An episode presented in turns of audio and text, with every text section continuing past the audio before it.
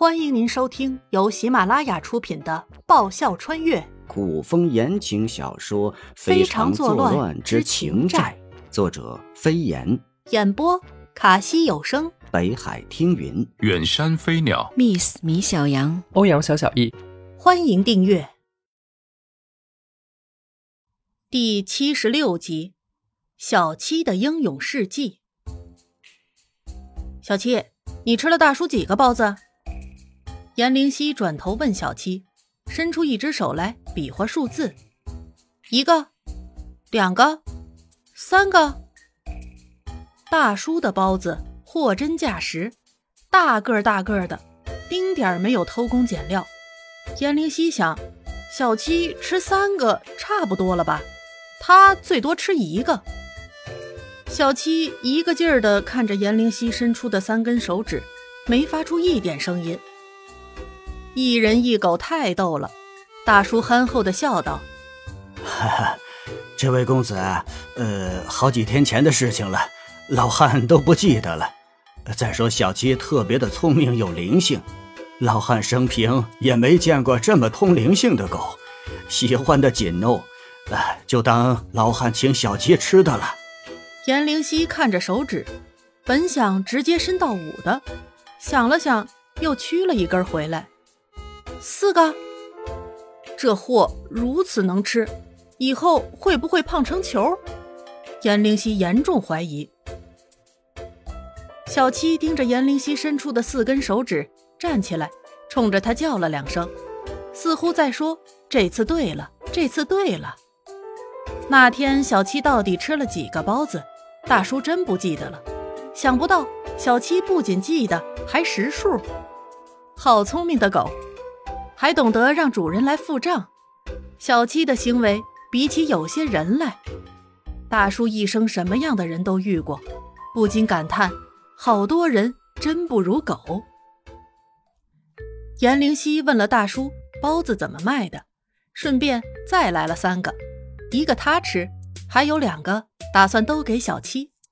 不想他正在支付时，小七用头蹭了蹭他的腿。颜灵溪皱眉，低头。小七，你不会真要吃成个大胖子吧？以后我还怎么训练你？胖成个球，难不成训练你打滚儿？想想那个场面，颜灵溪都觉得好笑。小七很鄙视地看了自己主人一眼，抬起一只前爪，指了指自己面前大叔给他放在地上的大包子。颜灵溪秒懂过来，略微有点尴尬。忙给大叔补两文铜钱，大叔是再三都不要，严灵溪无法，只好将铜钱收了回来。严灵溪尝了一口大叔的包子，包子皮吃起来光滑劲道，包子馅儿用的是上好的鲜肉和着菜，味道口感都极好。于是严灵溪对着小七说道：“小七，既然你认得路，又混了个脸熟。”以后这买包子的事儿就交给你了，认真叮嘱。记得呀，大叔做个生意也不容易，以后买包子一定要付够银子啊。回头，颜灵溪对着大叔道谢，并且说道：“大叔，以后还得多多麻烦你。”哈哈，好，好，好，好，好，好啊！大叔乐得合不拢嘴，接连说了几个好。忽然，大叔一愣。有点傻乎乎的问道：“小七可以自己来买包子？这位公子会不会太懒了？”大叔质疑的打量起颜灵溪，到时大叔就会知道了。颜灵溪故作神秘的一笑，带着小七走了。买个东西对小七来说简直小菜一碟，还了包子债，还有肉包子吃。还让他以后自己去大叔的包子铺买东西。小七对自己的主人莫名的崇拜，时不时的用自己虎头虎脑的脑袋瓜子去蹭蹭颜灵溪的腿。在小七蹭了无数次后，颜灵溪停了下来，弯腰盯着小七板起脸。我说：“小七，你还能不能让我好好走路了？你好歹也是个正正经经的雄性动物，有你这么粘人的吗？”看着威风凛凛，长得一本正经，怎么生了一颗少女心？小七蹲坐在地上，埋头伸出舌头舔了一下自己的嘴角，耷拉着脑袋，两个耳朵垂下，抬起一只前爪刨了刨自己下垂的耳朵。嘿，他还不乐意听了。颜灵犀顿觉颜面全无，正欲抬手给小七一记暴栗子，突然旁边有人轻轻扯住了他的衣袖。颜灵犀侧头，是个年轻的妇人。这位公子，妇人的脸色不太友好。不过，当他望向小七时，那双眼睛里和对他时是完全极端两种不同的反应。妇人拍拍小七的头，笑道。大黑狗，我终于找到你了！你怎么会有这样的主人？妇人嫌弃地瞪了颜灵犀一眼，语气里满是冷嘲热讽。这么聪明的狗，居然不知道珍惜，还要凶它、打它！哎，颜灵犀一头雾水，心道：莫不是小七又在他不在的时候做了什么惊天动地的事？颜灵犀眸色微眯，一记眼刀子。飞向小七，用眼神告诉小七，要是不给他个说法，他非得把他给炖了吃了。妇人见颜灵犀目露凶光，忙挡在小七前面护住他。小七呜呜了两声，貌似真的受了什么莫大的委屈，两只前爪向前伸直，将头趴了上去，耷拉着两只耳朵，半眯着眼睛。嘿，颜灵犀那个暴脾气一上来。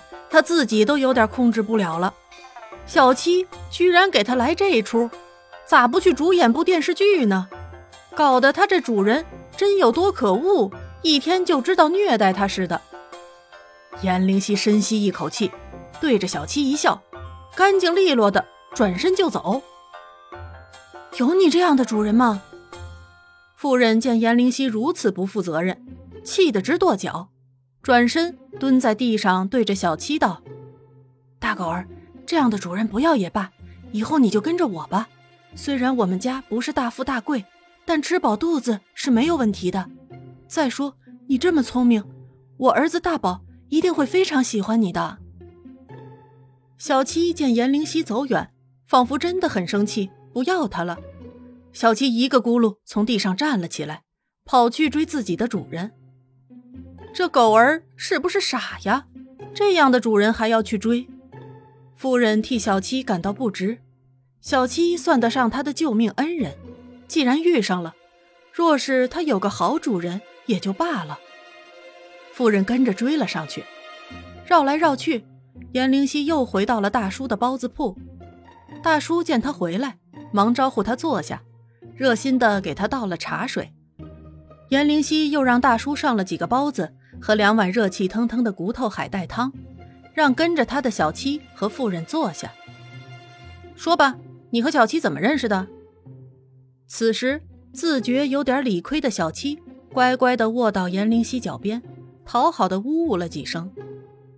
妇人在听了包子铺大叔说颜灵犀这主人和小七之间有意思的事情后，明白自己误会了。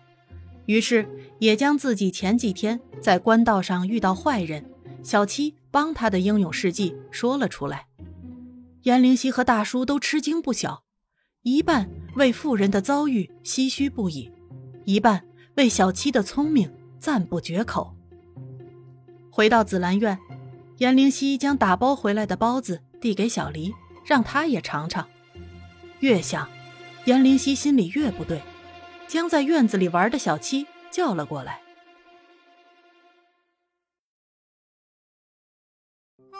本集播讲完毕，感谢您的收听。